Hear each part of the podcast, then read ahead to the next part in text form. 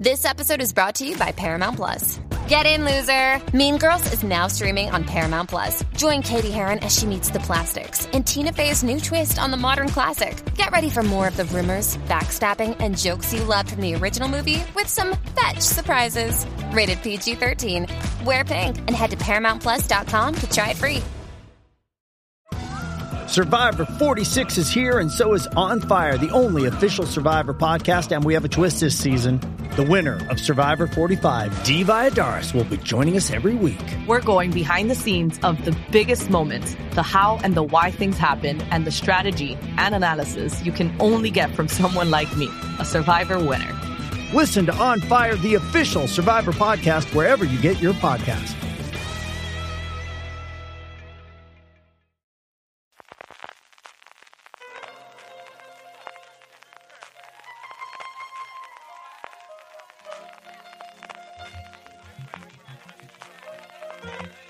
Estás escuchando Fuera de Series con CJ Navas. Bienvenidos a Premier, el programa de Fuera de Series, donde repasamos los principales estrenos de esta semana, analizando sus primeros episodios y siempre sin spoilers.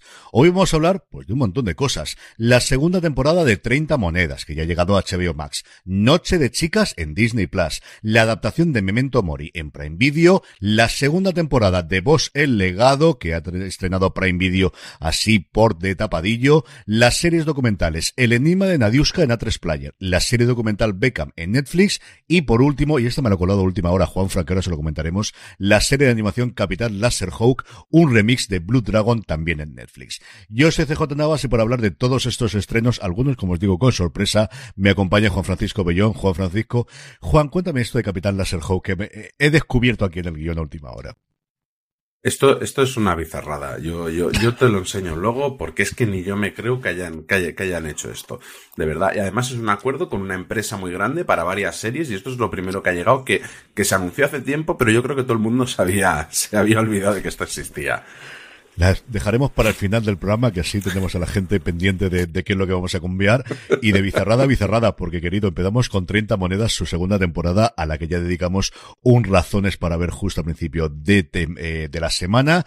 La sinopsis para aquellos que visteis la primera. Si no visteis la primera, no sé a qué estáis esperando, ir para allá. Aunque yo creo que se puede ver la segunda temporada sin haber visto la primera, pero os perdéis sobre mm. todo la parte final de la serie. La primera son episodios más o menos independientes, aunque vas viendo lo que está ocurriendo, pero sobre todo los últimos episodios ya arrancan con lo que va a comenzar la segunda temporada, y es que la mayoría de los residentes de Pedraza, ese precioso pueblo remoto en Segovia, eh, plagado de eventos inexplicables y demoníacos, ha perdido la cabeza y están confinados en un hospital psiquiátrico a las afueras de Segovia. Elena yace en una en coma en una cama del hospital de Madrid, Elena, el personaje de Megan Montaner. Paco, que es el personaje que interpreta maravillosamente bien Miguel Ángel Silvestre, para mí uno de los descubrimientos de la serie, está destrozado por los remordimientos e intenta cuidarla. A medida que el horror se intensifica a su alrededor, nuestro grupo de héroes debe enfrentarse a un nuevo y misterioso enemigo, ni más ni menos que Paul Giamatti, haciendo su gran intervención en la serie española, alguien tan perverso que incluso el diablo le teme. Escuchamos como siempre su tráiler y volvemos para hablar de la segunda temporada de 30 monedas. La lucha entre el bien y el mal. Ahora voy a deciros dónde se encuentra el mal. Quieren objetos que hayan hecho daño a Cristo. Las 30 monedas de Judas. Quien reúna las 30 monedas tendrá en su poder un arma más poderosa que el mismo arca de la alianza. El sufrimiento de Dios.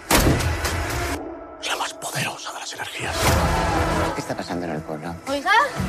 ¿Qué está pasando de qué? Cosas extrañas. Muertes. Desapariciones. No tienen ni idea de dónde se están metiendo.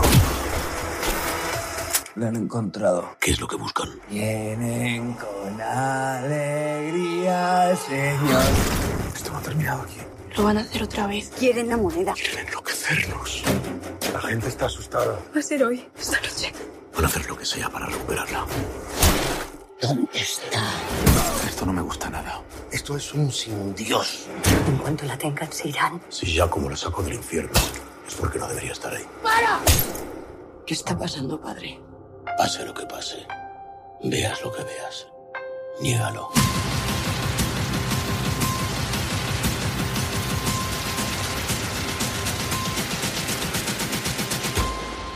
No van a parar hasta que la encuentren. Amén.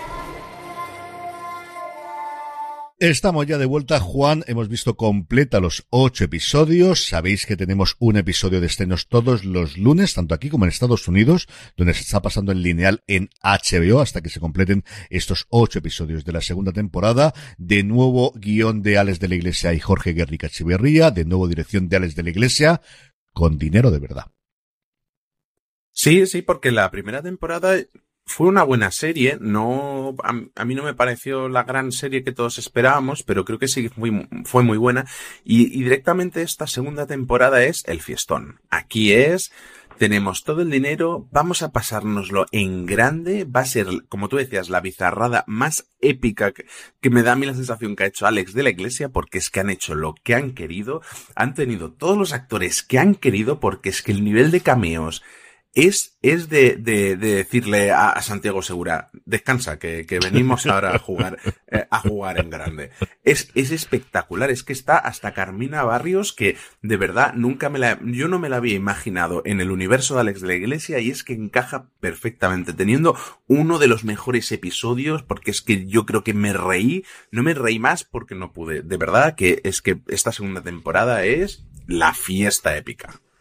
Yo creo que uno de los puntos importantes es lo que contabas tú de la risa. Yo me he reído a carcajadas en todos los episodios y tenemos sangre y tenemos demonios y tenemos poderes sobrenaturales que otorgan estas monedas de Judas a las que hace referencia el título de la serie con un poder corregido y aumentado en esta segunda temporada y efectos especiales mucho más allá de lo que da la primera temporada pero es el humor de Alex de la Iglesia, es el humor de, de Alex y de Jorge Guerrica Echeverría, es ese humor que te sorprende en mitad de cualquier cosa, acabas de ver una escena terrorífica, con muertes, con sangre, con demonios y lo que sea, y de repente hay una frase en la que decir, no puede ser verdad que esto me esté ocurriendo. Sí, o sea, y tenemos, y, y, tenemos escenas inspiradas en Alien, escenas inspiradas, yo creo que, bueno, más que escenas, personajes, visualmente, Matrix incluso, porque tenemos a todos esos cardenales vestidos de blanco con gafas de sol, que parecen todos el agente Smith.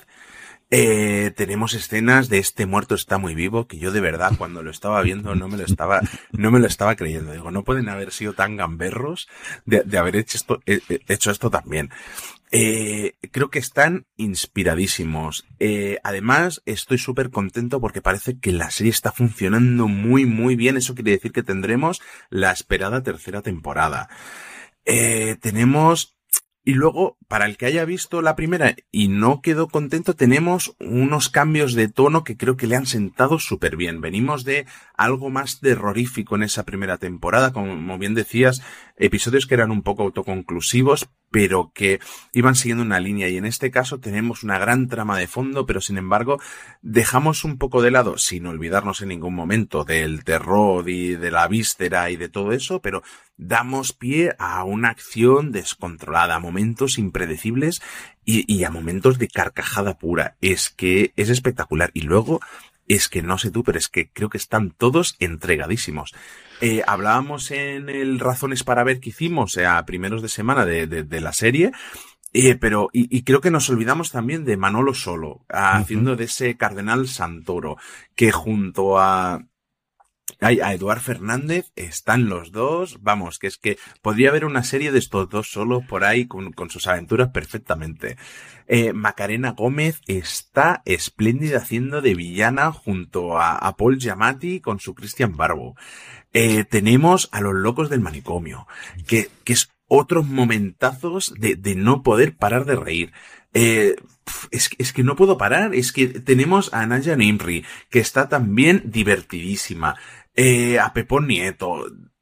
Es que no, es que no, no, no, de, de, de, verdad que es que la serie lo vale. Es que vale la pena incluso sufrir un poco con la primera temporada para disfrutar de esta segunda. Es de verdad de lo mejor que he visto. Bueno, no sé si de lo mejor, pero con lo que mejor me lo he pasado este año, seguro. Yo coincido contigo que han hecho lo que han querido y les ha salido bien. O sea, yo creo que es el momento en el que, por un lado, han tenido presupuesto, han tenido tiempo para rodar, han tenido la experiencia de la primera temporada para ver qué funcionaba y qué no funcionaba, para poder escribir en función de las actrices y de los actores. Es decir, Eduard Fernández, yo creo que sabías perfectamente lo que ibas a tener, pero igual no sabías la viscómica de Miguel Ángel Silvestre, igual no sabías que Macarena Gómez podía ya no solamente mirarte y enamorarte, sino además mirarte con esa mirada de villana que tiene ella, que, que arranca. Manolo Soro y Eduard Fernández, nuevamente esa pareja, a mí es que me ha recordado muchísimo la relación de Good Omens. O sea, yo coincido contigo. O sea, es una cosa que vería en cualquier sitio. Tú hablabas de las inspiraciones. A mí que no se me pase comentar los demonios que vemos en ese lugar donde están eh, Padre Vergara y Cadena Saltoro, que son los cenobitas de Hellraiser. Es decir, es que es total y absolutamente Hellraiser de principio a fin. Y por supuesto que uno de ellos lo interpreta Botet. Eso no podía fallar. No tenía ninguna duda. Además, cuando lo vi moverse dije, será Botet. Efectivamente, los títulos de crédito aparece que es él. Yo creo que es una serie en la que de verdad me siento totalmente integrado. Y sabéis que a mí el terror, eh, dentro de lo que toda la vida se ha llamado género, quizás es lo que menos me gusta. Pero este punto canalla, este punto divertido, este punto de vamos a buscar la metareferencia, este punto de sabemos que es una locura, vente a jugar. Yo recuerdo que María Joarias en la crítica de Quinótico decía que es una gran partida de rol y creo que es de las mejores definiciones que puede haber de no lo estamos pasando muy bien, se lo han tenido que pasar de miedo quiero de verdad una entrevista a Paul Giamatti le, que le pregunten cómo ha sido el rodaje y lo bien que ha comido y bebido, porque creo que lo ha tenido que hacer muy, muy bien y pocas cosas puedo hacer más. Es que estamos sonriendo, Juan y yo, desde que hemos empezado esto. Nos pasó igual con el razones para ver. Yo entiendo que es una serie a la que habrá gente a la que no entra, a la que no le gusta el humor, a la que no le gustan las vísceras, a la que no le guste toda la parte eh, más que religiosa, parte tétrica y religiosa suave, en el sentido de, de muy Dan Brown en esa parte si queréis, ¿no? De, de, de evolución. Pero creo que como entres en el mundo es de las series con la que más vais a disfrutar desde luego de este 2023. Jolín, sí, y además visualmente, porque la primera temporada teníamos eh, Pedraza como gran escenario de, de, toda la temporada. Aquí nos vamos por todo el mundo. Se nota que HBO ha, ha soltado la chequera antes de que llegasen los recortes, porque es que nos vamos por todo el mundo. Hasta Carlos Bardem, que está por ahí también, nos vamos a verlo a la otra punta del mundo. Y así con un montón de escenarios. Está Sepúlveda, así como un poco algo más pequeñito dentro de, de de, este mundo. Eh, tenemos Italia, es que eh, Nueva York de nuevo, es que el Vaticano, es que no, no, no han, no han recortado en gastos, de verdad, es que es, es una maravilla. Y, y luego, pues, es que no sé, es como mucho más ágil también la, la narrativa, mm. todo, creo, creo que está todo muy bien medido. Se nota que han tenido tiempo de sobra porque que han pasado dos años desde que se estrenó la primera, puede ser. O sea, Sin duda, yo creo que fue 20 la primera, si no recuerdo yo mal, lo miro yo mientras, mientras tú hablas, pero yo juraría que fue en el Bueno, pues mira, igual son tres años, pero claro, eso es que han tenido todo el tiempo, claro, con COVID de por medio han tenido todo el tiempo para preparar esto bien. Y mira, si tienen que pasar otros tres para que veamos la tercera temporada, mm, con tal de que sea este nivel, yo, yo lo firmo sin, sin lugar a dudas, la verdad. Noviembre del 2020. Yo estaba, conforme estaba hablando mm. contigo, digo, yo creo que fue más o menos pasado Halloween, pero a finales del 20, y es cierto que la, la serie terminó en el 2021 porque tres de los últimos tres episodios ya los tuvimos posterior al cambio de año. Pero sí, sí, del 20 al 23, pues eso es lo que hemos tenido de desarrollo y de, de, producción. La productora de, de, de Alex de la Iglesia que no ha parado y ha estado produciendo otro tipo de series, tiene ahora pendiente de estrenar, que yo tengo muchas ganas de ver 1992, que creo que va a tener un tono diferente. La serie en la expo que está preparando para Netflix, pero que han tenido desde luego muchísimo tiempo para preparar. Yo recuerdo, y te lo comenté a ti, lo comenté en Razones para Ver, que cuando yo estuve en el 21, en, en Pedraza precisamente, nos decían, 21 o 22, no recuerdo, que iban a rodar allí de nuevo, cuando todavía no se había confirmado la segunda temporada, y lo utilizan. Viajes que ya han tenido en la primera temporada, porque también viajaron a, a, Roma, también viajaron a Jerusalén, además en la primera temporada, si mm. no recuerdo mal, para rodar algunas escenas pequeñitas. Es cierto que se nota que es muy de segunda unidad lo que tienen, pero que al final tienes que hacer el viaje, por mucho que lleves un equipo reducido, eh, los actores tienes que moverlos y tienes que tenerlos. Y aquí tienes todos los efectos especiales, la parte del infierno, la parte, la escena, por ejemplo, en la que Barro va junto a Merch, el personaje de Macarena Gómez en el avión, pues con tener la parte interior de un avión privado cuesta una pasta y lo que ocurre dentro del avión también cuesta una pasta. Es decir, que ha costado dinero mm, se nota desde el principio de la temporada.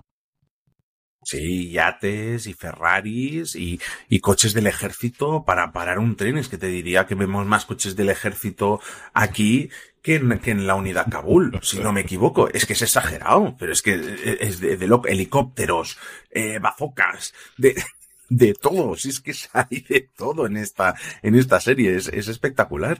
Y no sé, a mí es que ya solo me queda preguntarte a ti, que a, a quién, a quién se la recomendamos. Yo creo que cualquiera, desde luego, de, de, de los eh, grandes aficionados a las de la iglesia, yo creo que no hay ningún género de duda. Y yo creo que es una serie, como os comentaba antes, que vais a encontrar casi seguro, salvo que no os guste absolutamente nada el terror, hacernos caso, no es tan terrorífica. ¿Tiene momentos? Sí. Pero yo creo que tiene momentos que en general te los ves venir. No vas a tener momentos tan duros. No tienes momentos duros, duros, duros. A lo que le ha persona, Mm. pasado al personaje de Mega Montaner es duro y lo que le pasa en los primeros episodios también. Pero conforme está narrado, yo eh, creo que no es tan, tan cafre. Y creo que vale la pena por la parte de, de las interpretaciones y la parte del humor. Yo creo que eso va a hacer que mucha gente que a lo mejor en una temporada que se tomase más en serio lo que ocurre se rechazasen, yo creo que les va a poder hacer por esa parte el, el entrar en la serie, Juan. Sí, sí, yo totalmente. Yo quiero, de verdad que quiero un, un ver el detrás de las cámaras del episodio 3 porque tiene que ser el, el, descojone de- más grande que han tenido ellos ahí cada vez que decían corten. De verdad, eh. Y, y de, de Alex de la Iglesia nos vamos a otra serie con, con mucho castellano, eh, muy española, y que se trata de Noche de Chicas, que nos llega a Disney Plus. Esta misma semana ha llegado el 25 de octubre y ya está toda su temporada disponible. Su sinopsis es la siguiente. Tess, Laura, Elena y Kira vuelven al pueblo de la Sierra de Madrid donde pasaban los veranos de adolescentes. Su idea de pasar un último fin de semana recordando viejos tiempos, ver al final del Mundial y ayudar a Tess con la mudanza de su casa que ha puesto a la venta. Sin embargo, su plan cambia radicalmente cuando descubren que Lola, su amiga de juventud, tiene secuestrados a tres hombres, los tres violadores de una menor que no fueron, en- que no fueron condenados. Escuchamos su tráiler y seguimos hablando de Noche de Chicas. Por un verano chingón. Juntas pero vivas. Fue la última noche de la fiesta de aquel año. Había sido un verano perfecto. Algo muy raro está pasando. Lola tiene un tipo encerrado en la cabaña. Sí, claro. Tengo a tres. No es justo que esos tíos estén en la calle es como si no hubiesen hecho nada. ¿Tú eres consciente de que yo soy guardia civil? Si te vieron secuestrando a esos tipos, no va a hacer falta que ninguna de nosotras te denuncie. Mañana todo el mundo va a preguntarse dónde están estos tíos. ¿Cuál es el plan? Si los soltamos, nos denuncia. ¿Y qué otra opción tenemos? Va a encontrar pruebas, matar cabos y todas vamos a ser sospechosas. No quiero ir a la cárcel, no quiero ser cómplice. Nadie va a acabar en la cárcel. Nadie. Quiero contar toda la verdad. ¿Qué hiciste? No te vamos a dejar sola. Lo vamos a hacer juntas. Bueno, CJ, ¿qué, qué, qué tenemos aquí? ¿Qué es, lo, ¿Qué es lo primero que conociste tú de, de Noche de Chicas? Evidentemente en elenco. Al final es una serie que vive y muere y todo su atractivo y así lo han vendido desde Disney Plus y así desde luego creo que tienen que hacerlo con las cinco intérpretes en edad no adulta sino edad joven, porque al final lo que tenemos es una trama que ocurre en dos horizontes temporales. Uno, el último verano en el que ellas todas pasan juntas en Navacerrada y luego otro, el año en el que España gana el Mundial, que es cuando transcurre toda la acción. Aquí tenemos a Islín Derbez, tenemos a eh, Silvia Alonso, tenemos a Paulo Usero, tenemos a Leticia Dolera y a Dolera y tenemos a María León haciendo de estas cinco amigas. María León es Lola, que es el personaje que secuestra a estos tres hombres, en algo que ocurre rapidísimamente en la serie, porque aquí volvemos a tener una cosa de la que ya comentamos tú y yo en su momento, con tú también lo harías, que es, tenemos un thriller de episodios cortos y además pocos episodios por temporada. Son seis episodios solamente, ninguno llega a los 30 minutos, pero es que yo creo que quitando los títulos de crédito no llegan a los 25 minutos y en el que la sinopsis que os ha leído Juan es la mitad del primer episodio, o sea, va, avanza muchísimo más. Eso yo creo que tiene su ventaja eh, indiscutible en que te atrapa desde el primer momento, la vas a poder ver en un fin de semana y si me apuras en una tarde tonta sin ningún tipo de problema, son al final pues eso, no llega a tres horas de duración. Creo que igual se nota en algunos momentos de la serie que hay mucho más trasfondo que puedes eh, contar en alguna segunda temporada o que si tuvieses una duración mayor que le pegaría al thriller habitualmente podrías tenerlo. Y luego eh, yo creo que es otra serie, lo comentabas antes con 30 monedas, que brilla especialmente en los momentos cómicos, porque al final es una historia dura, es una historia de violaciones, es una historia en la que ellas se plantean qué van a hacer con ellos, pero cuando se torna eh, o cuando cambia el tono, yo creo que tiene varios cambios de tono que quizás es de las cosas más complicadas de la serie de mantener el tono, yo creo que cambia mucho el tono a lo largo de la misma, pero cuando mejor funciona es cuando está en el punto de comedia negra, comedia disparatada con ellas cinco que están sencillamente espectaculares. Sí, es que es, es, es, una mezcla un poco rara porque sería, pues, tal, lo que hemos dicho, un thriller de comedia negra. Es, es complicado y, y, sin embargo, exacto, ellas están magníficas y cuando funciona mejor, exacto, es en la comedia. Yo me, me he reído mucho con Silvia Alonso porque es muy mordaz en las contestaciones a, a sus compañeras y, y, sobre todo con Paula Usero, nuestra querida Luisita de, de Luimelia. Es que necesito, necesitamos más temporadas de Luimelia, por favor, volved. eh, que me voy. Y Y porque eh, además su personaje tiene el impedimento de que está, que es muda, luego, luego se explica todo el, el por qué, y claro, ella necesita el doble de esfuerzo para, para expresarte, expresarse delante de la cámara, pero claro, es que tiene esos momentos de que están pensando en qué hacen con los tres secuestrados, si los matan o no los matan, y mientras están preguntando, ella ya tiene el hacha en la mano, ya tiene la escopeta, y dice, no preocupes que voy yo la primera. Y, y esos momentos a mí me han ganado totalmente. Eh, y luego, es una serie que visualmente me ha gustado mucho, ya nada más empezar, dices, uy, aquí el montador, la cámara, todo, eh, respira incluso un, un, aire a Tarantino con ese montaje que empieza en blanco y negro, eh, con la música y todo, me, me, enganchó de seguida. O sea, es que realmente empiezas a verla y ya te tiene dentro. Y, y, y tiene un montaje muy ágil que ayuda un montón con esas, eh, perdón, con esas dos líneas de tiempo en, con las que se maneja la serie. Y, y, luego eso, tenemos una serie sobre sororidad, sobre empoderamiento, sobre que te hace muchas preguntas que creo que es importante este tipo de series, series que te hacen pensar y que te hacen reflexionar, es qué harías tú en este momento y sobre todo cuando uno es padre, ostras, todavía pesa más este tipo de cosas. Al menos es que se, se hacen, se hacen durillas de, de ver y, y, y, de expresarse y, de qué harías tú. No sé, yo, por, por un lado está todo eso, y, y, y, las, y las risas que te decía, ese, esos momentos de, de, comedia negra, incluso las de, los de Leticia Aldolera, cuando le toca dar, porque es, ella hace de actriz famosa que vuelve a su pueblo y va a dar el pregón, y, y bueno, claro, con todo el follón de por medio, pues, pues bueno, pues pasan cosas. El momento de pregón es divertidísimo, el momento de la escopeta es divertidísimo. Tienes de verdad un montón de momentos que es lo que a mí más me ha convencido de la serie. O sea, yo creo que todo el trasfondo lo hemos visto tratado mejor, yo creo que igual necesitas más pozo, necesitas más tiempo para mm. poder contarlo. No te digo atropellado, pero creo que sí que sirve mucho de con esto te vamos a atrapar y esto te va a hacer que te caigan bien todas ellas y que le disculpes muchas de las cosas que al final están hablando de cargarse a gente. La banda de, de, de mm. sinvergüenzas violadores, sin ningún género de dudas, pero eso es lo que están haciendo abiertamente. Pero creo que como mejor funciona de verdad de la, las series como comedia negra y ellas, como os decía, yo tengo debilidad evidentemente por Paula Osero, la tengo también por María León, que al final es que el, el espectro de interpretaciones que hemos visto de María León, al menos que yo recuerdo lo mismo de este año, desde El Hijo Zurdo, que yo creo que es lo mejor que desde luego ha hecho, porque además el papel sirve para ello.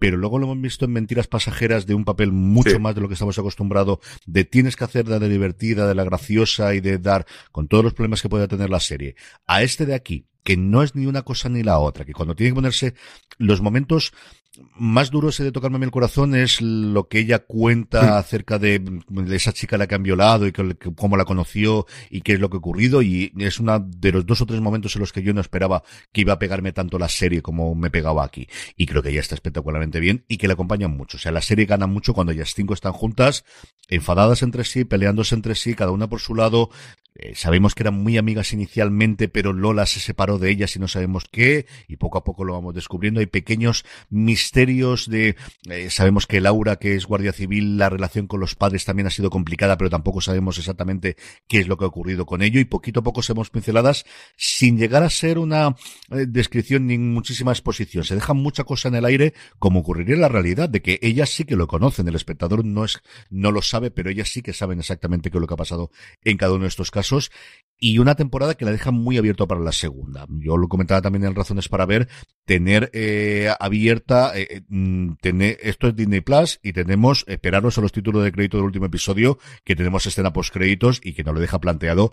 Entiendo que si la serie funciona bien para tener una segunda temporada, porque yo creo que también es otra serie que les ha gustado mucho hacerlas a ellas. Es una serie relativamente fácil de grabar, las localizaciones son no en exteriores en, no sé si es Navacerrado donde hablan rodado, y luego en una casa grande, que es esta casa que tiene el personaje de Aislinn Derbez y que hereda de la madre, eh, de, Tess, y que es, no sé cuánto tiempo ha sido rodaje, pero esto más de un mes yo creo que nos ha ido seguro. Sí, es que, es que al final ellas son la serie. Es que están las cinco juntas y, y, te pega totalmente que estas chicas han sido jóvenes juntas y tienen una historia en, en común.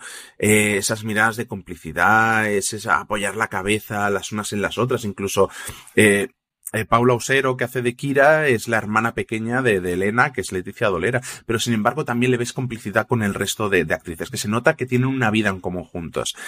Y, y están maravillosas. Y luego hablabas de María León, pero yo no me quiero olvidar de Becky Belilla, que hace de María León de, de, adolescente. Quien no tenga en la cabeza quién es Becky Belilla, eh, seguramente la recordaréis en García porque Francisco Ortiz siempre decía que era un demonio de chica.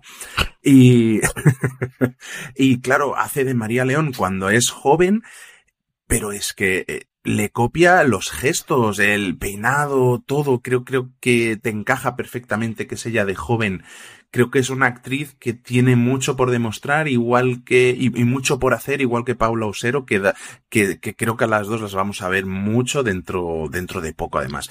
Y al final, eso, o sea, un ganas de, con ese cliffhanger que vemos al, al final de la serie, de ver esta segunda temporada, porque me da igual si es con otros asesinatos, con otros secuestros, con lo que sea, pero yo quiero ver a este grupo de chicas otra vez, porque al final es con lo que más te quedas de, de, de, de la serie.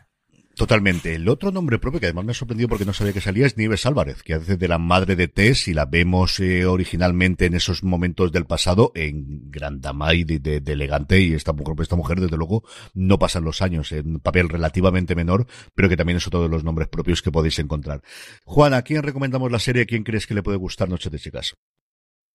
Yo creo que a todo aquel que, que esté pegado a las series de actualidad, que series que beban un poco de los conflictos que tenemos en el día a día, porque esto no, no olvidemos que parte como de, de, todo lo que ha pasado estos años atrás con las distintas manadas que ha habido en este país y de violadores. Entonces creo que es un tema que siempre toca, toca mucho. Y luego creo que es una serie para ver con adolescentes y con, y, y con, y con, y con tu pareja, no con niños, pero adolescentes sí, porque creo que es algo que les puede gustar porque ellas están muy bien, pero es una serie que te, la ves en un fin de semana muy rápido y que también ayuda a, o invita a reflexionar un poquito. Creo que es un, bastante amplio al target al que va, va la serie.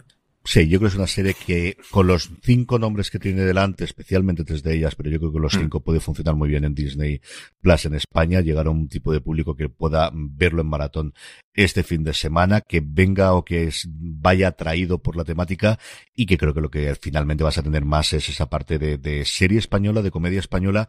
Yo creo que esto era un planteamiento inicial de película. Yo creo que al final han ampliado mm. un par de cosas y lo han convertido en serie, algo que también nos comentaron en su momento los creadores de Tú también lo harías. Yo creo que inicialmente tiene toda la pinta de haber sido un proyecto de película desde el principio, Juan. Sí, es que, Jolín, con lo que cuestan hoy en día las cosas, si al final claro, eh, igual una película es más arriesgado, tal y con las taquillas que tenemos hoy, que parece que o haces una serie con Santiago Segura o haces superhéroes, es muy complicado de ver ese retorno luego de la inversión. Y, bueno, pues si con serie funciona mejor, yo no veo mal replantear estas historias y convertirlas en serie. Yo creo que ganamos porque encuentran su espacio, un espacio que a lo mejor en salas no habrían encontrado. Con la, creo que hay mucha más competitividad realmente en, en salas últimamente. Hey, it's Kaylee Cuoco for Priceline. Ready to go to your happy place for a happy price? Well, why didn't you say so? Just download the Priceline app right now and save up to 60% on hotels.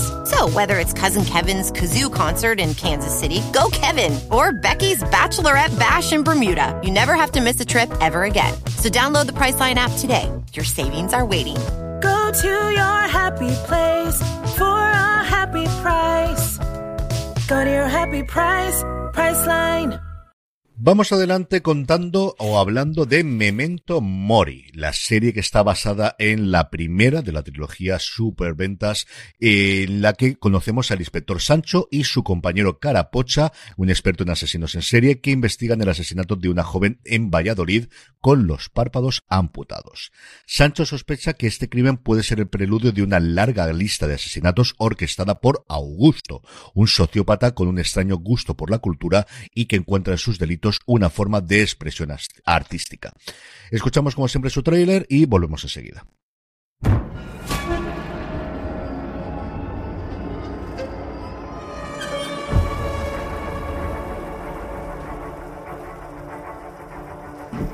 Estos asesinos en serie saben distinguir perfectamente entre el bien y el mal. Muchos de ellos tardan años en cometer el primer crimen. Pero una vez que lo hacen, ya no pueden parar. Y aunque luchen contra ellos, la mayoría solo puede saciar ese vacío con la muerte.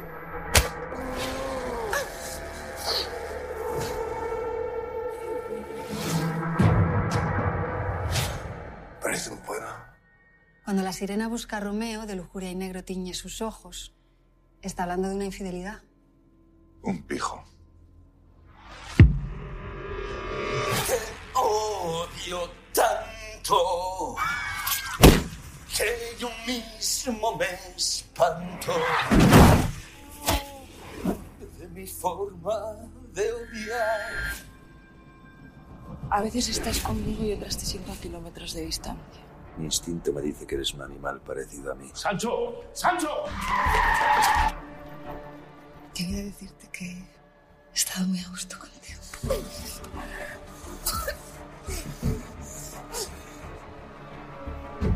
Ay, bueno.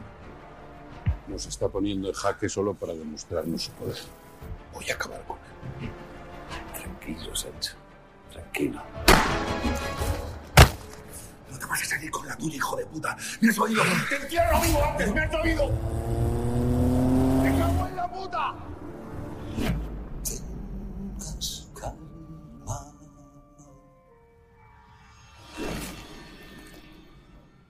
Estamos ya de vuelta. Juan, ¿qué es lo primero que conociste de Memento Mori? Pues eh, realmente yo la he conocido bastante reciente con el anuncio de, Prime Video y, y, de seguida ya llamó mi atención con ese John González en el póster haciendo muecas y, y bueno, historia de nuevo de, porque parece que está de moda últimamente eh, estos thrillers de asesinos y todo y bueno, siempre llaman mi, mi atención. Y ostras, lo que me he encontrado es, es una serie que está muy bien. Creo que su primer episodio es un poco más flojito, pero que la serie va a más en todo momento. Y a partir de la, de la mitad de la temporada tenemos un montón de giros de guion y algunos que sí me esperaba, pero otros que de lejos no, no los había visto venir.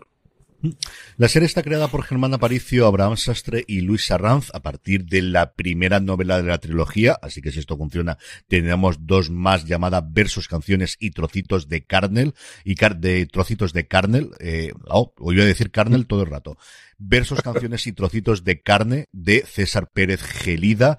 Eh, y nos plantea, yo coincido contigo que el primero a mí me ha costado verlo, porque al final volvemos a una historia de un asesino en serie, volvemos a una historia de policías que me gustan bastante y yo creo que el reclamo que tienes, y ahí podemos ir comentando, primero, John González hace de ido totalmente de la cabeza, especialmente los gestos que hace con la cara.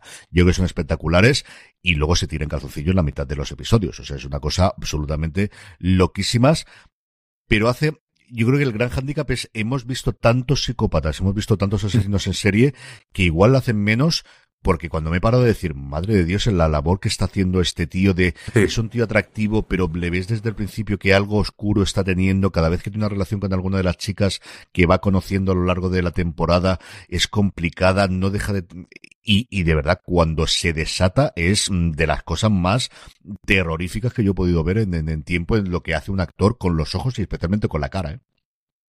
Yo creo que tiene el, wow, un papelón muy complicado porque es ese tipo de papel que roza el ser un actor actorazo con pasarte de sobreactuación. Creo que es muy complicado.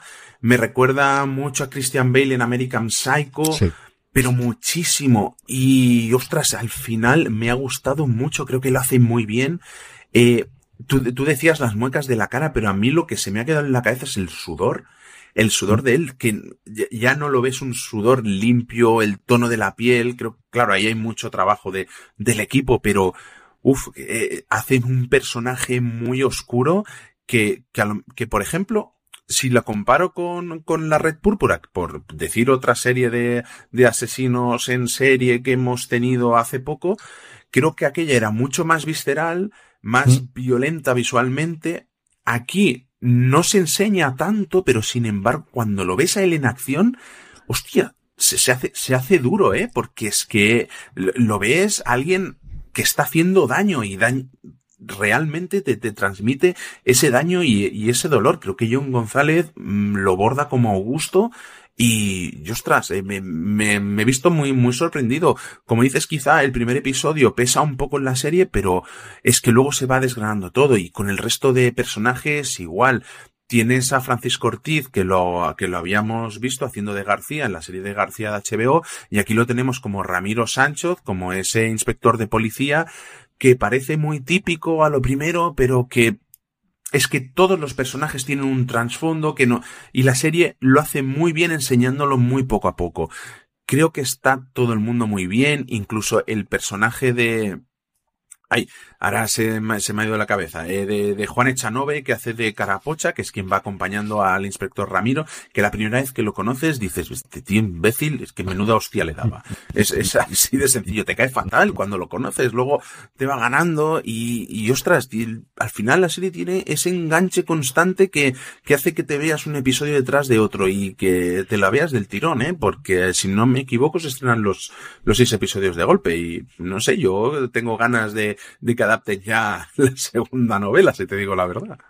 Yo estaba pensando, y a mí John González, eh, eh, tan afeitado, porque luego es cierto que, que, se disfraza, me recordaba muchísimo a Manuel Bandera de, de joven. La cara se me Tras. parecía muchísimo, muchísimo a Manuel Bandera del Kika, de las primeras obras de con Almodóvar. Me recordaba muchísimo, mm. muchísimo el, el, el, la forma, el gesto, el, como digo, este es insultantemente guapo, pero tiene un punto oscuro detrás que igual es además una parte más atractiva para determinado tipo de personajes con el que se va encontrando posteriormente. Y luego yo coincido contigo que, que las ocurría igual desde luego en la red púrpura. Las relaciones de la comisaría y de los policías están muy bien. O sea, entienden los, los discursos. Echanove es que están en Echanove. Yo ahí sí que no soy absolutamente nada objetivo. O sea, me gusta todo lo que va a hacer Echanove, es el rincón del que he vivido toda mi santa vida y al final haga lo que haga y es un personaje muy para él para hacer de campechano, pero sé, pero al final puedo hacerlo. Mm. Y luego menciona aparte a Manuela Bellés. Manuela Bellés, sí. por un lado, consigue una cosa maravillosa que es ser una profesora de la universidad en la cual cuando da clase todos sus alumnos están tomando nota, nadie está con el ordenador y nadie está con el móvil. O sea, es una cosa, es el premio a la maestra de la universidad. Yo no conozco a nadie que tenga esto y no una vez, porque van varias veces a la clase y siempre están sus estudiantes, ninguno está con el móvil, todo está con las libretas y bolígrafos, que saben todavía lo que existe y están allí solamente eso. Y luego es, hay muchas veces que lo dicen al principio, tiene una relación eh, desde el principio con Sancho en el que parece que tiene un atractivo entre los dos y se van a cenar y él le dicen lo guapa que es, Echanove lo dice todavía mucho más cafre y es una chica a la que la cámara la quiere, es un atractivo absoluto, la sonrisa que tiene es que llena totalmente la pantalla pero da el pego y al final está en, en, el nivel de todos los demás. Como os digo, más allá del cachondeo este de como profesor universitario, de verdad es que mm, al final la cabra tira al monte y me ha sorprendido muchísimo cuando he visto eso. Bueno, pero si es que los dos están guapísimos, si es sí, que. Francis Cortida, aparte de que es un cacho, tío, tiene, tiene un, un culo en el que puedes esculpir eh, una obra de arte, si es que es, es, es, si es que son guapos los dos a rabiar. Eh, y, la, y hay química, y hay mucha química. Y la relación de ellos dos mm, está muy bien, está muy bien, y es que no puedo decir nada más. No puedo no. porque sé que tú no has, no has visto lo que he visto no, yo. yo me quedo en Así el tercero. No. Lo tengo pendiente, lo tengo pendiente. Poco, poco te queda. y, y, bueno, es eso. Eh, al final, una, un, de nuevo tenemos un thriller de asesinatos. Todo el mundo está muy bien. El, va de menos a más en, en todo momento y, ostras, pues con ganas de ver ese, ese universo de César Pérez Gélida. Eh, es que, es que dan ganas, ganas de seguir. Creo que, no sé, ganas de ver qué nuevos personajes nos traen y, y qué nuevos personajes añaden, porque de verdad que cuesta, creo que es lo que más cuesta a nivel de guion, el que los personajes sean creíbles, el que todo el mundo esté bien, estén implicados y, y aquí es que se ve a todo el mundo por labor, creo que no, nadie está de más. Me hace gracia volver a ver a, a Fernando Soto, que, que pobrecito mío parece que se está encasillando un poco en personajes de, de policía ayudante, pero también está muy bien. E, es que, es que no, no, no sé, me, me cuesta encontrarle muchas pegas a la serie realmente. Todos los episodios disponibles, como os digo, si no estamos equivocados, hoy 27 de octubre, cuando oigas el problema, el programa, yo creo que esa es una de las razones por las que han eh, hecho de esta forma el, el, el, primer episodio. Hay una escena, mm, una conversación de WhatsApp que ocurre muy al principio del segundo, que yo creo que esa hubiese funcionado mucho mejor en el primero. E introducir mm. al personaje de Chanove, más allá de dando conferencias, como cierre del primer episodio, yo creo que hubiese tenido mucho más sentido para adelantarla o alguna de las cosas que empezamos a conocer del personaje de John González en el primer episodio. Yo creo que aquí o aceptan o se la juegan a, no, la gente que va a ver el primero va a ver como mínimo dos episodios y con el segundo sí la atrapamos. Porque yo sí he notado, no tanto diría un salto de calidad, sino de, me ofreces algo distinto de algo de lo que de, de, lo que he visto en los últimos 20 años, que yo ya he visto Dexter, que yo ya he visto muchísimo asesinato, sí. de asesino en serie, yo creo que eso te lo da muchísimo más el segundo episodio desde luego del primero. Sí, creo que es una fórmula que atribuimos más a Netflix porque luego el resto de cadenas hay unas series que sí y otras que no y, y y creo que es una buena apuesta porque realmente funciona ahí, es lo que tú dices, a partir del segundo estás totalmente dentro. Eh, veremos porque parece que nadie acaba de, de, querer este modelo de Netflix, pero nadie lo deja de, de, soltar del todo y al final es eso, te puedes, eh, si haces un, un, episodio semanal, te la tienes que jugar y que el primer episodio sea la bomba y te tenga dentrísimo.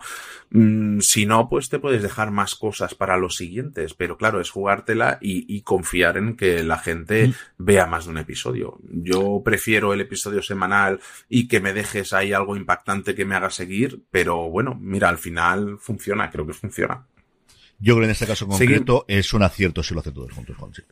Sí. Y, y, dejamos, no, bueno, no dejamos Prime Video porque tú decías que yo te había metido una sorpresa de última hora, pero quien aquí ha sido un poco gamberro y ha metido un, algo de última hora ha sido la propia Prime Video, que sin nota de prensa, sin avisar a nadie, igual que pasó con Jury Duty y parece que todo lo que viene de Freebie va a ser así, eh, nos llega eh, Bosch, el legado, la segunda temporada. Eh, se estrenó la semana pasada, el 20 de octubre, con cuatro episodios disponibles y luego vamos a tener dos hasta completar los 10. Leemos su, su, su, sinopsis que es muy, muy breve y, eh, y escuchamos su tráiler. La sinopsis dice así, dice así. Bosch se embarca en el siguiente capítulo de su carrera y se encuentra trabajando con su antigua, su antigua enemiga, Honey Chandler. Esta es la sinopsis y vemos su tráiler. Maddie's been taken. Oh, God. Tell me what I'm supposed to do.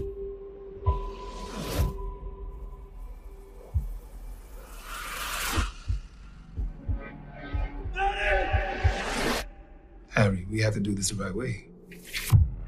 You have to. I don't.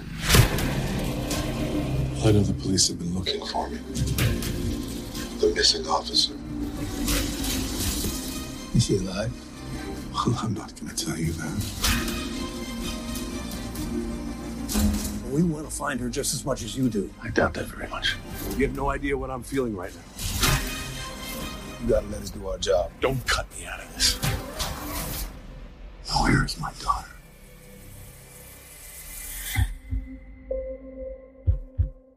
Bueno, CJ, eh, después de terminar Bosch, ahora tenemos Bosch el legado. Yo he visto algunas temporadas de Bosch, eh, o sea, todavía me queda un montón para llegar a esta el legado que yo tenía en la cabeza de que la protagonista era su hija, pero me da la sensación de que no, de que él sigue siendo totalmente el, protagonista y más en esta segunda temporada. Eh, se amplía mucho el universo. Yo creo que han aprovechado el darle este nombre para ampliarlo y seguimos teniendo muchos personajes secundarios de la serie original, pero funciona eh, de forma equivalente a, como ocurre con los libros. De hecho, en la promoción que se ha hecho en Freebie o en Estados Unidos por Freebie no han estado los creadores de la serie ni los guionistas, pero sí he podido hablar Michael Connelly, que es al final el autor de todas las novelas y comentaba cómo cuando ellos plantearon legado, que al final el cambiar el nombre fundamentalmente es por un tema de actualizar los sueldos porque llevan siete temporadas y tratar de volver atrás. Yo creo que fue parte del acuerdo de os renovamos, pero necesitamos hacer esto. Y es cierto que sí que tenemos la incorporación de dos eh, personajes que ya teníamos previamente en Boss. Una, la hija de, Harry Boss, que es Maddie, que en este momento Madison, que ya es eh, policía, que tuvimos esa carrera y esa evolución al final de la temporada, ya la tuvimos en la primera temporada. Y luego el personaje de Mimi Rogers, que es Honey Chandler, que es un personaje que sale de las novelas, es una abogada defensora que se enfrenta en muchas ocasiones con Harry Bosch, que aquí no solamente utiliza o, hace ese papel, sino hace el papel que en muchas de las novelas hace Mickey Haller, el abogado del Lincoln, que tiene una relación, que yo no sé si a estas alturas es spoiler o no, pero vamos, en las novelas tiene una relación con Harry Bosch muy íntima, lo habitual es que todos aparezcan en las novelas del otro, por ejemplo, ahora acaba de aparecer uno de Mickey Haller y el, el investigador habitualmente es Harry Bosch. En los momentos en los que Bosch ha tenido algún problema legal, siempre ha acudido a Mickey Haller. Como los derechos han vendido distintamente, por un lado a Amazon y por otro lado a Netflix, no pueden hacer ese crossover y entonces parte de las tramas y de la relación que normalmente tenía Bosch con Haller, aquí la coge el personaje de Mimi Rogers, la coge esta Honey Chandler. De hecho, en la segunda temporada está basada en una novela conjunta de los dos que se llama The Crossing en su versión original, aquí está traducida como del otro lado y es una, la, la premisa de la, de la novela es exactamente la base de aquí, que es en la novela a, a Mickey Holler, aquí a Honey Chandler, le llega un acusado de asesinato y todas las pruebas apuntan a que es culpable y requiere a Harry Bosch para montar la defensa. Bosch no quiere saber absolutamente nada, pero él ya está fuera de la policía, que es uno de los grandes cambios que también hay sobre la serie original, y lo que dice es que él va a investigar y si encuentra que sigue siendo culpable lo va a llevar adelante y no va a tener ningún tipo de problema.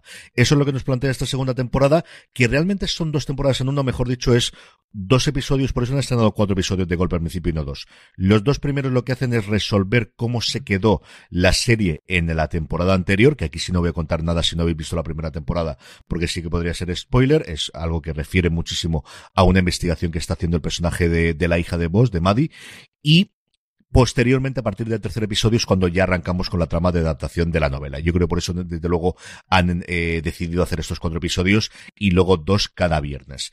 ¿Qué nos da la serie? Nos da una garantía de una gran base, unos giros de guion, una gran investigación, un Los Ángeles que aparece siempre precioso, unas grandes interpretaciones, un respeto y una querencia al, al género noir y que al final Alan Sepinwall decía que era uno de los mejores exponentes de la televisión para papás, del Dad TV que dicen ellos, que es gente profesional de media edad haciendo muy bien su trabajo, eso es lo que te da. es decir, te lo dan las siete temporadas de Bosch, yo tengo mi reserva sobre la primera, que además es sobre una sesión en serie y yo creo la más flojita, pero desde la segunda adelante es, esto funciona como un reloj.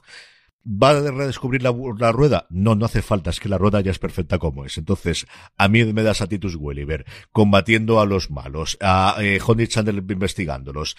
Además, otro personaje que interpretan o que meten aquí, que es el de Maurice Bassi, que interpreta Stephen Chan como ese hacker, que son distintos personajes en las novelas, no hay uno tan claro. Es que está todo el mundo muy, muy bien. Y, es cierto que es la tristeza de que se nos han muerto dos de los personajes eh, de, de los actores en los últimos años, a los que dedican desde luego los dos primeros, el primer episodio. Pero a mí es una serie que, que me tienen. O sea, me tuvieron las siete temporadas, me tienen estas dos y todas las que hagan falta después me tendrán siempre, Juan. Bueno, ¿y, qué pasa con Freebie? Que todo lo que llega de allí eh, no avisan a nadie. Yo es una cosa que me tiene absolutamente loca, porque además es que dijes, es, es que si no más notas de prensa, no sé si es que son dos equipos totalmente independientes, no sé si es que no, no, no lo sé, no lo sé si es que no, no avisan a la gente de aquí cuando lo meten internacionalmente, porque otra cosa no, pero que de verdad que la gente de Prime Video hace muy bien su trabajo de comunicación sí, y te sí. manda con antelación las novedades. Y esa es una serie que yo estoy convencido que se ve, que es una serie que vende libros, que es una serie que al final al público que estamos enganchando vamos a ver nuevamente como yo todas las temporadas que haga falta y es cierto que aquí metí yo la pata que tenía que haber preguntado porque sabía que eso estaba en freebie y decir, oye, ¿la vais a poder colocar relativamente rápido con respecto? No, no, rápido no. El mismo día, exactamente a la misma hora, el mismo funcionamiento que en Estados Unidos. Polín. Y, y luego, oye, ¿tú crees que es realmente tan complicado que nos traigan aquí al abogado del, del Lincoln? Si hemos visto a Spider-Man volver a Marvel, ¿por qué no podemos ver a Mickey Haller venir a Amazon y viceversa? Yo creo que sí. Yo creo que al final... Eh, no te digo que se arrepienta, porque yo creo que no se arrepiente desde luego de perder los derechos y de ganar mucho dinero a Michael Connelly, pero la, la, solución que han encontrado no es una mala solución. Y mmm, yo creo que eso a lo mejor en algún momento se puede hacer, eh, pero a nivel contractual, a nivel es tremendamente complicado. La relación que entre ellos dos en las novelas está muy muy bien y como os digo, no es una ni dos, son yo creo que como diez novelas en la que comparten, algunos en la que tiene más protagonismo uno, en la otros en la que tiene más protagonismo otro, pero especialmente en la última 10, 12 libros de los dos, es rarísimo que al menos no aparezca en algunos de los momentos, que siempre echen mano uno del otro. Y eh, es que no, no, sé qué más contaros. Es una grandísima serie policíaca, es una grandísima serie de la saga. Yo soy fan ya no solamente de las de las adaptaciones audiovisuales, sino que leo todas las novelas. Acaba de salir, no, dentro de, de finales de este mes sale la nueva de, en este caso de Mickey Haller con Harry Boss haciendo como investigador y que no se me pasen los nombres, Lance Reddick y Annie Warsig, que vimos también recientemente en Picard, son las dos personas que tuvieron mucha importancia en esta en esta temporada. Reddick además llevaba saliendo desde el principio como uno de los antagonistas de Bosch, en un personaje muy cambiado con respecto a las novelas y con una importancia mayor aquí eh, que nos han, dejado el último año y al que dan un homenaje con una carátula inicial en el primer episodio. Jolín, pues eh, ganas, ganas de, seguir viendo, porque creo que me quedé hace un par de años, creo que me puse a ver todas las temporadas y sí que es verdad que la primera cuesta entrar, pero vale la pena a partir de la segunda. Y luego que es que tenemos a Titus Welliver, que es que no, no está mal nunca. Perdón, que Siri eh, le daba a la Siri. Eh, ¿Y a quién se la recomendamos? Que es lo último que falta. A cualquiera que le guste el género policíaco, a cualquiera que le guste unas buenas interpretaciones, a cualquiera que desde luego sea fans de las, de las novelas policiales, si estáis buscando un nuevo procedimental por temporada, tenemos un caso por temporada, en algunos casos dos, es una serie para empezar a ver desde el principio. Yo coincido contigo, tanto como para decir no ver la primera temporada, igual no, pero creo que no pasa nada si empecéis desde la segunda. No vais a perder, no vais a tener tanto desconocimiento, pasan cosas en la primera que tienen relación posterior, pero tampoco tantas, y, y desde luego de, de, a partir de ahí hacia adelante. Y lo decías tú de Welliver, eh, fue una propuesta de Connelly. Connelly en la entrevista esta dice, cuando estuvieron, dice, yo siempre he tenido a alguien en mi cabeza, y cuando planteamos ahí dije, alguien con este formato, y no pudieron inicialmente porque tenía un problema de rodaje, luego se retrasó el rodaje y al final lo pudieron tener y siempre fue su elección, o al menos es el, el so dice en la entrevista que yo he podido leerle en el Hollywood Reporter. Nunca era la imagen que yo tenía de, de Boss. Yo siempre pensé que Boss se parecía mucho más a Michael Connelly. Si le veis las fotos, no sé si porque lo veía en la contraportada físicamente a él, pero a día de hoy no encontraría, desde luego no puedo imaginarme entre... Cuando leo las novelas, ya me imagino a Titus Gulliver como Boss. Seguimos adelante y hablamos ahora ya de documentales y empezamos por una serie española por el enigma Nadiuska, documental sobre la misteriosa historia de la mayor estrella de cine del destape y una de las grandes sex symbols de los años 70, Nadiuska. Una vida repleta de incógnitas de una actriz que finalmente acabó prácticamente en la indigencia viviendo en la calle y comiendo prácticamente de la basura. Escuchamos como siempre su tráiler y volvemos enseguida. No estaba loca, la volvieron loca. A lo largo de los años he estado investigando cómo puede ser que una mujer que lo tenía todo acabara sin nada ni nadie. No hay manera humana de poder acercarse a ella. Buenas noches, Nadiuska. Buenas noches. Nadiuska es la primera mujer que enseña los pechos en España. La primera famosa que aparece en una portada de interview se hizo un sex symbol y era una mujer deseada por todo el mundo. Hizo aumentar las recaudaciones de taquilla del cine español. Llega a hacer como 16 películas en apenas 2-3 eh, años. Es una gran estrella. Fue una mujer perseguida por el gran poder. Estuvo con uno de los más poderosos. Miedo tenía muchísimo. Le dijeron, querida, mucho cuidadito con lo que hablas. El manager que tenía era el, como bueno el mejor y como malo también mucho mejor. Se hizo millonario y luego la dejó tirada en la puta calle. Se aprovecharon vilmente de ella. Estamos ya de vuelta, la serie se estrena este próximo domingo 29 de octubre, una serie por cierto que está creada y dirigida por Valeria Vegas, lo ha creado junto con Alex Solá y la ha dirigido ella.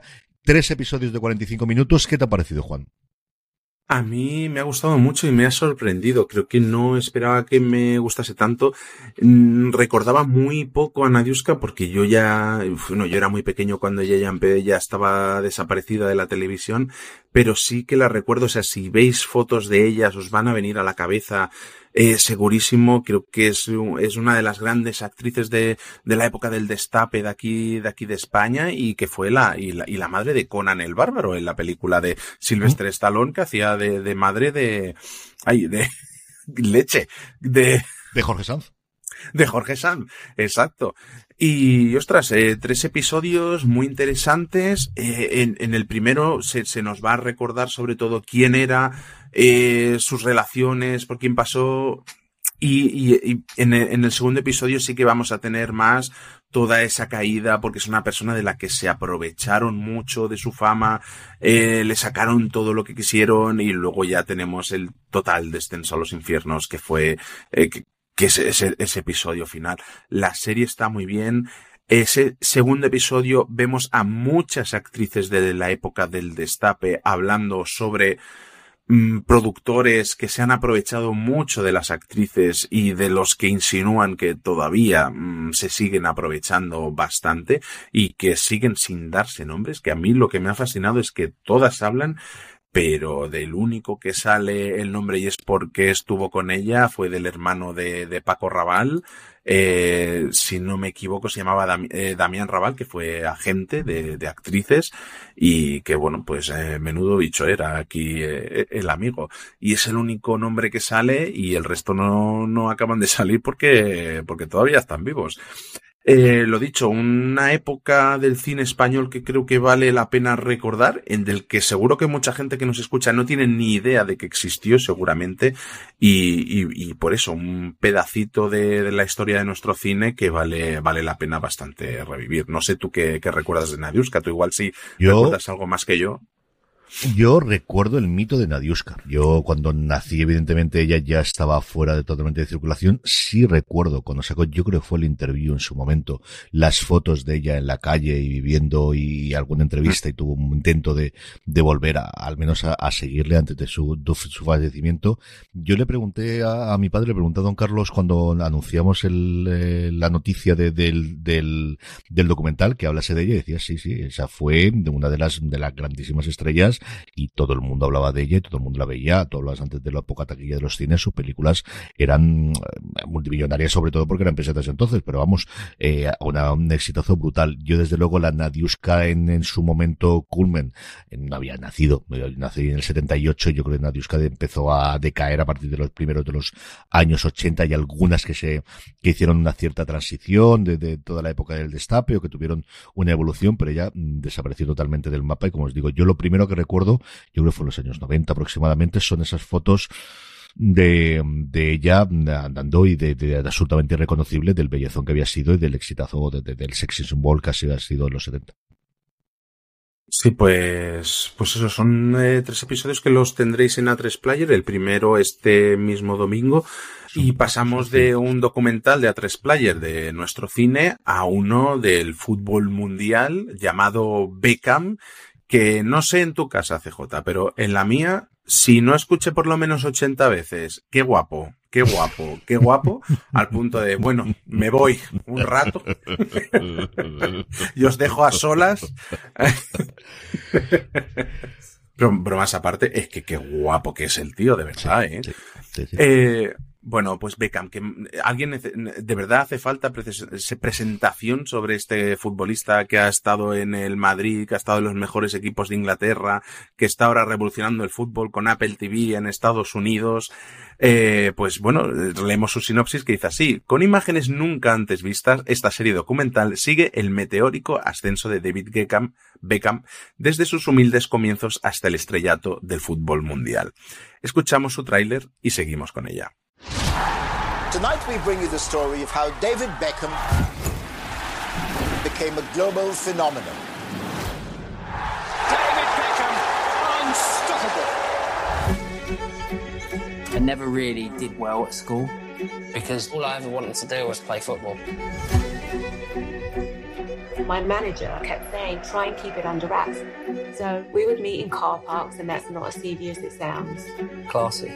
I suppose that most blokes have looked at the television and are like, uh, don't fucking end up with them. My life had become something different. We were worried that he'd lose all what he'd worked for because football come first, and all of a sudden it wasn't. You good, David? Big smile. It definitely didn't change me. We changed. There's no doubt about that. David,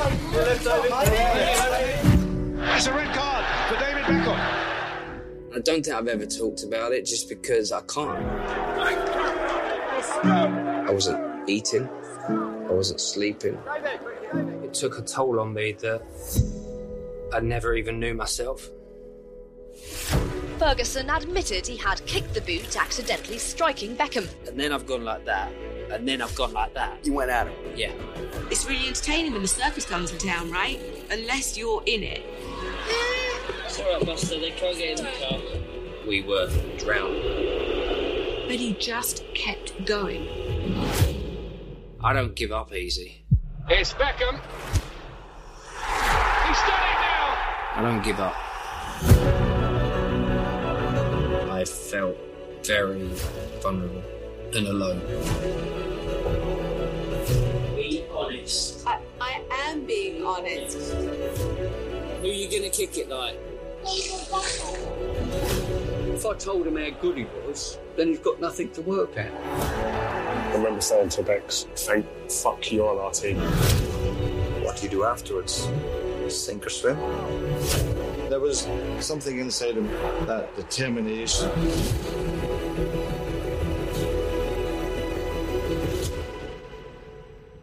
You haven't seen nothing yet.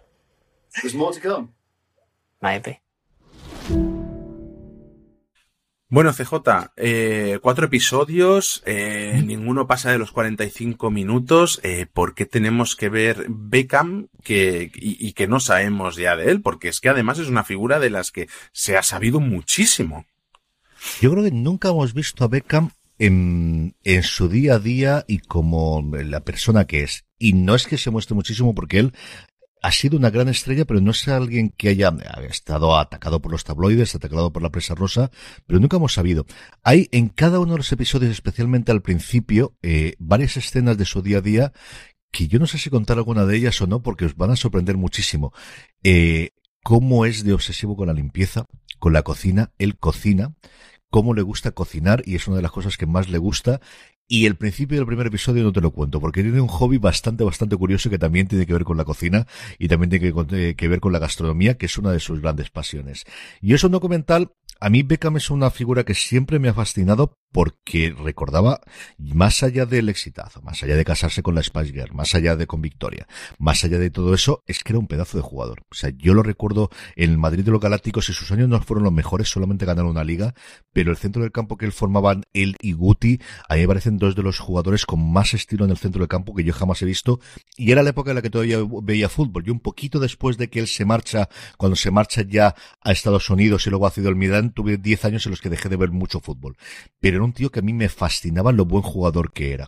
Y tenía curiosidad por ver qué es lo que contaban desde la actualidad, de ahora como hombre de negocios, como un hombre que parte de su acuerdo para irse a jugar a Estados Unidos era el que pudiese formar una franquicia que la ha convertido en el Inter de Miami y que ahora la ha convertido en el sitio donde Messi está jugando en Estados Unidos. Y luego el, do el, documental a mí me atraía mucho cuando empecé a oír el run run de Estados Unidos. Aquí ha funcionado bien, pero en Estados Unidos ha sido una absoluta locura porque está dirigido por Fisher Stevens, al que muchos de nuestros oyentes lo conocerán como el Hugo de Succession, el actor que interpreta a Hugo, ese jefe de comunicaciones, especialmente de las últimas temporadas de Succession, que no solo es actor, sino que durante mucho tiempo, como se ha ganado la vida, es como director de documentales. Y se nota porque además Stevens hace varias cosas interesantes. Primero, el convencer a Beckham para que haga el documental y que le abra la puerta él y que Beckham eh, aporte con lo buenos y lo malo que tiene esto y al final mm, de, lo que no va a querer hablar Beckham, que especialmente es de las amantes de su época en Madrid, no va a hablar, se va a comentar, pero ni desde luego no va a aparecer el nombre de Rebeca Loss ni de todos los que en su momento sonaron, fuesen ciertos, fuesen falsos, se comenta la situación, pero no van a hablar mucho más, cosa que si no tuviesen a, a Beckham evidentemente lo comentarían, pero eh, él se nota que ha pasado mucho tiempo con ellos, que han logrado que se abriesen, se mete mucho en la narración, es decir, en los subtítulos cuando lo veis, si lo ves con subtítulos en inglés, aparece mucho nombre, el, el nombre Fisher, el nombre Fisher, a diferencia de otros documentales en los que es muy raro que digamos la pregunta, que normalmente siempre solo tenemos la respuesta y solo cuando hay que enlazarla oímos la pregunta, aquí en muchas ocasiones se oye la pregunta que la hace Fisher Stevens inicialmente y luego tiene una decisión cuando muestra imágenes de fútbol porque no deja de ser un documental de fútbol. Una de las cosas que yo creo que tiene que para los aficionados al fútbol va a mostrar todas las glorias por las que pasó Beckham en su momento y muchas de las partes de sus compañeros, empezando por Eric Cantona, siguiendo por Gary Neville, que ahora es uno de los mejores comentaristas que hay en el Reino Unido. Aquí en la época de, de los Galácticos tienes tanto a Michel Salgado como a Ronaldo, hablando de, de, de, de cómo fue esa época del final de los Galácticos en el Real Madrid. Cuando muestran las escenas, Aquí quería hacer algo distinto de lo que hizo en su momento en el último baile, que es lo que a Beckham comenta que le dio el paso para hacerlo. Si en el último baile le daban a Michael Jordan y al resto de los jugadores un iPad para que viesen las jugadas, aquí lo que hacen es proyectárselas detrás y lo que hace es un primerísimo plano de la cara que se sale por todos los sitios en el que ves las sonrisas y ves cómo todos piensan y cómo todos al final son unos psicópatas del deporte y que de la competición y que recuerdan esos momentos. Y son unas escenas para los que nos gusta el fútbol y recordamos esos tiempos eh, del Manchester United que vuelve a ganar la liga después de casi veintitantos años sin ganarla, del fichaje de Beckham y, recordar la grandísima estrella y lo grandísimo jugador de fútbol que era. De verdad es que era mm, una verdadera eh, joya. El documental, creo que el cuarto episodio es tremendamente precipitado, es muy atropellado porque trata de concentrar mucha historia en un único episodio. Podrían haber rodado seis, podrían haber rodado ocho, yo creo que daba mucho la época suya en la que pasaba como cedido la Roma porque quiere jugar en la última Eurocopa.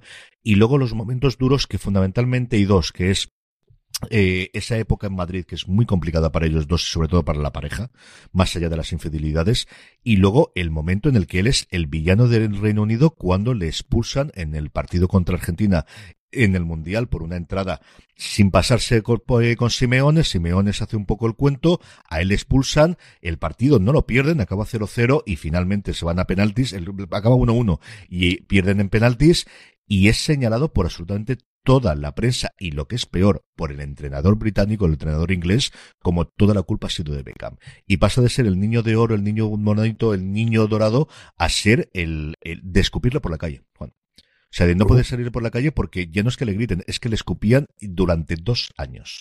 Hasta que luego tiene un momento de redención que sí, que es multimillonario, que tiene problemas que nunca tendremos ninguno de nosotros y todo lo demás, pero yo no quiero ni imaginar lo que tiene que ser el vivir bajo ese tipo. Para los fans de las Spice Girls, pues tenéis muchos Spice Girls en momento Spice Girl y además grabado con sus propias cámaras, cosas que yo creo que nunca han salido en otros documentales.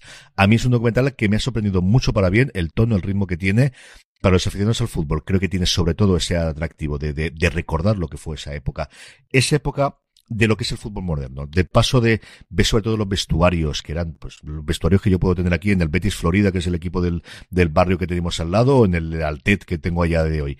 A ese mundo del estrellato es el primero que empieza a cuidar esa imagen, es el primero que empieza a tener en serio patrocinios deportivos. Lo que a día de hoy conocemos el fútbol es justo esa época en la que se hace esta conversión, es la que vive, la que vive desde luego Beckham. A mí, como os digo, me ha gustado muchísimo y no dejo de recomendarlo, porque creo que es, os puede tirar para atrás inicialmente, pero es muy complicado que no saque una sonrisa en cada momento.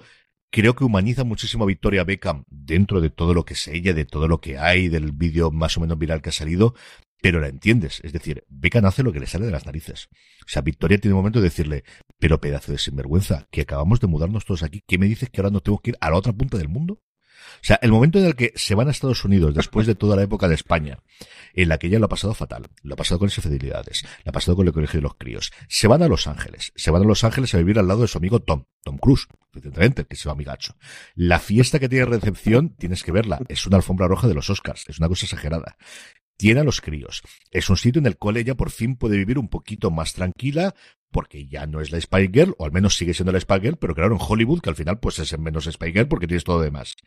Y a los tres meses, porque el entrenador nuevo del, de Londres, que es Capello, le dice a Beckham, si quieres ir al Mundial, tienes que jugar un equipo europeo. Este consigue que lo cedan a la Roma y dice que nos vamos a vivir a Roma. Dice, pero ¿qué me estás contando, tío? Pero ¿cómo que qué? Si acabo de meter los críos en el colegio, acabamos de comprar la casa aquí, que estamos tranquilos, estamos bien aquí, tú estás jugando con lo que tienes que hacer, que nos vamos, ¿a dónde? ¿Dices? Y no es la primera que se la hace, ni la última que se la hace. O sea, ahí la entiendes a ella. La entiendes totalmente a ella. Y se siguen queriendo muchísimo, chicos. Yo no sé si es la cámara, no sé si son muy buenos actores y muy buenas actrices, con todos los problemas que han tenido que tener, pero ves que él se encaprichó, se, mm, iba a decir otra cosa, desde el primer momento dice, yo la vi en televisión y dije, me casaré con ella. Y es así. O sea, el tío, durante los primeros años, momento que tenía, se metía cinco horas de coche o lo que hiciese falta antes de tener dinero para tener avión privado para ir a verla 20 minutos y volver. Y no tiene ningún tipo de problema y a día de hoy lo ves. O sea, de esas parejas, y no me refiero al vamos a hacer la foto de Instagram y ay, ay, ay, ay. no, no, no. Lo notas en la, en las miradas, en el este de, de, de hay cariño, hay amor y hay deseo. O sea, lo otro que tienes los dos es, son dos personas tremendamente atractivas que van a buscar esa parte. A mí eso me gustó muchísimo, tío. Mucho, mucho, mucho. ¿No te ha pasado que has dicho 40 veces Beckham y no ha pasado nada y en el momento que has dicho Mitchell Salgado te han caído 30 años más encima? no tanto, no tanto, no tanto.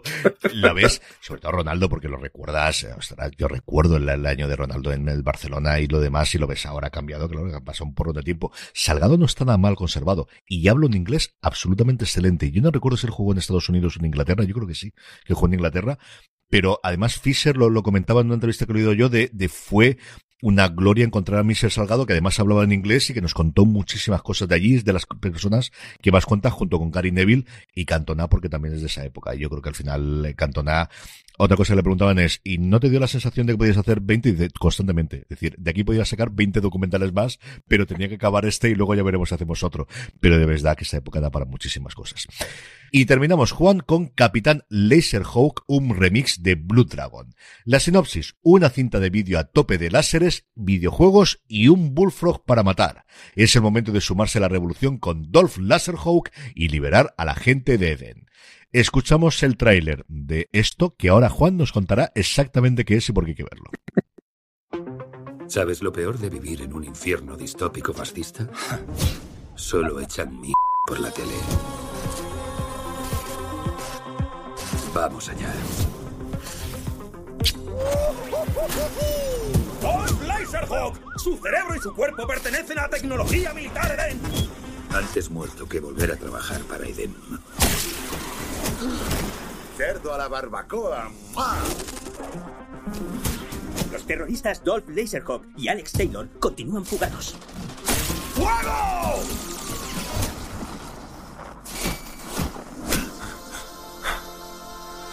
¿Dónde estamos?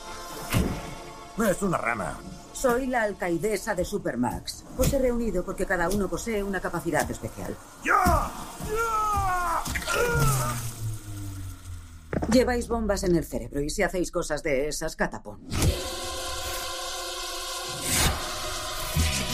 Vuestra primera misión es a las 8.00. Para el mundo exterior, ya no existís.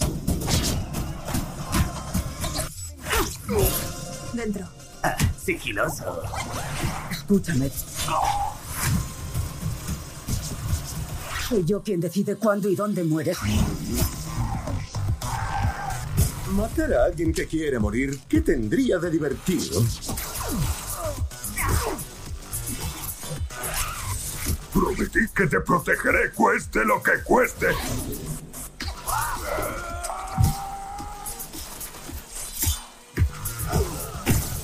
¿Quieres jugar? Pues juguemos. El mundo no va a cambiar. Si primero no se quema hasta los cimientos.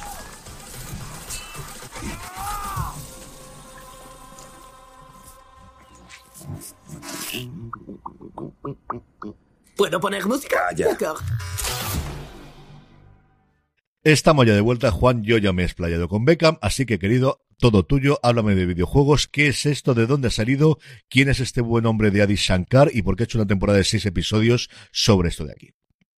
Esto sale de un acuerdo que tiene Netflix con Ubisoft de hacer series y películas de, de, su, de sus franquicias. Pues podemos ver eh, franquicias. De hecho, está programada una serie sobre Assassin's Creed, de la cual todavía no se sabe apenas nada. Y teníamos por ahí alguna película de Ghost Recon y alguna cosa que estaba por ahí todavía en preparación. Y luego estaba esta cosa que es como aquí tenéis todas nuestras propiedades intelectuales, podéis hacer lo que queráis. Y efectivamente eso es lo que han hecho. Una serie de animación de estética eh, asiática en el que han mezclado el universo de Blood Dragon, que diréis, ¿qué juego era ese? No, no era un juego, era una campaña de expansión de un juego, de Far Cry 3, o sea, que, tiene un porrón de años ya han cogido ese universo futurista ochentero de láseres de neones y han creado una distopía mm, de estas controladoras y opresivas y ahí han metido algunos personajes que son originales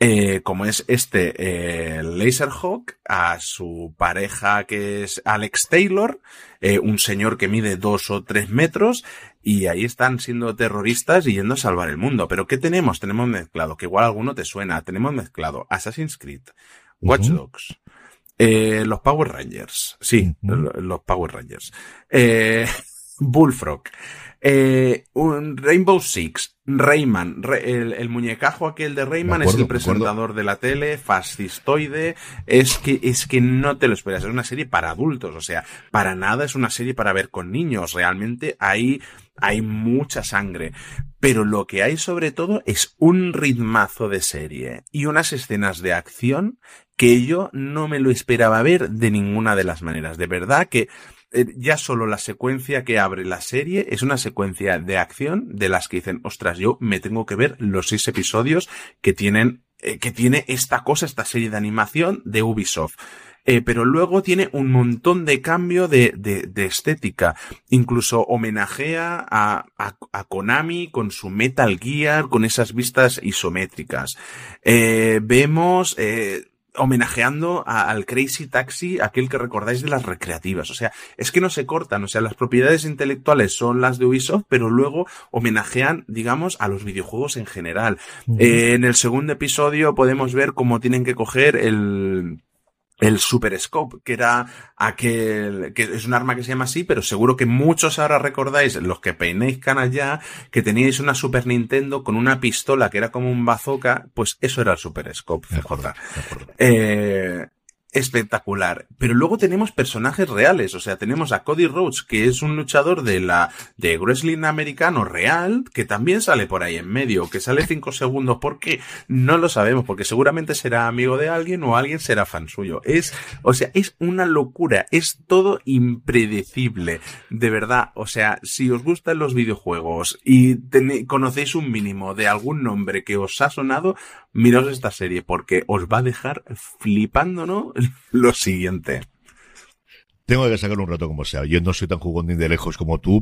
Pegué muchísimo de crío y luego hay, pero la mitad de los nombres que has dicho desde luego me suenan y la mitad de ellos desde luego sí que he jugado. Alguien que no haya jugado absolutamente nada le va a tirar mucho para atrás o al menos por la animación y por la trama le va a gustar.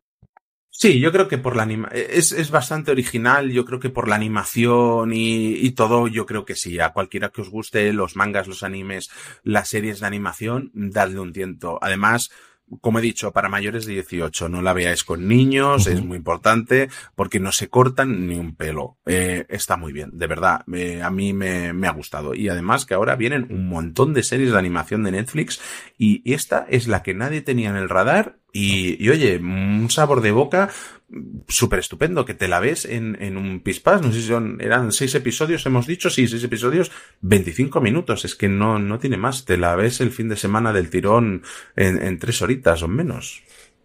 A mí me ha traído mucho que estuviese Lefad, que fue animador en, en, en Love, Death and Robots y Arkane, que yo creo que lo que hicieron en Arkane tengo unas ganas locas de ver la segunda temporada, porque mira que qué maravilla hicieron aquí. Y, y sí, yo creo que Netflix Además, Apple que está saliendo mucho, la cosa de animación, la semana que viene tendremos Invencible que comentaremos de Prime Video, pero hayan visto un filón y con las huelgas por en medio, es cierto que se ha tardado muchísimo más en producir, pero la maquinaria especialmente del anime de Netflix la tiene totalmente ya engrasada y a, a pleno rendimiento, Juan.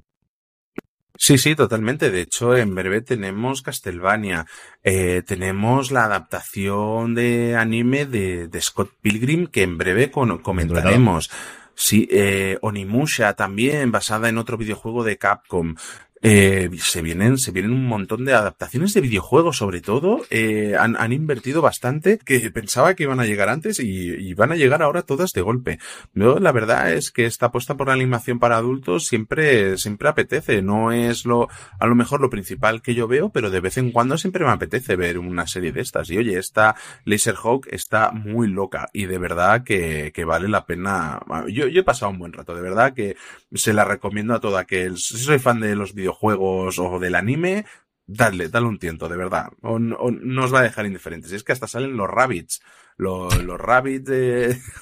si es que es, es una locura.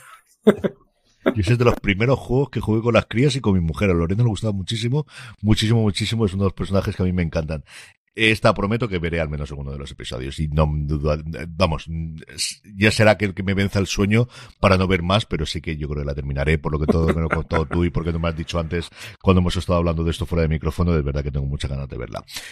Y con este Capital Laserhawks, un remix de Blue Dragon, terminamos el premier de esta semana con siete comentarios que hemos hecho. Mucho más contenido, como siempre, en fuera de series.com y pasaros por nuestra, nuestra tienda fuera de series, fuera de series.com barra tienda, donde seguro que tenéis algo que os gusta. Don Juan Francisco Bellón, un abrazo muy fuerte en este próximo programa.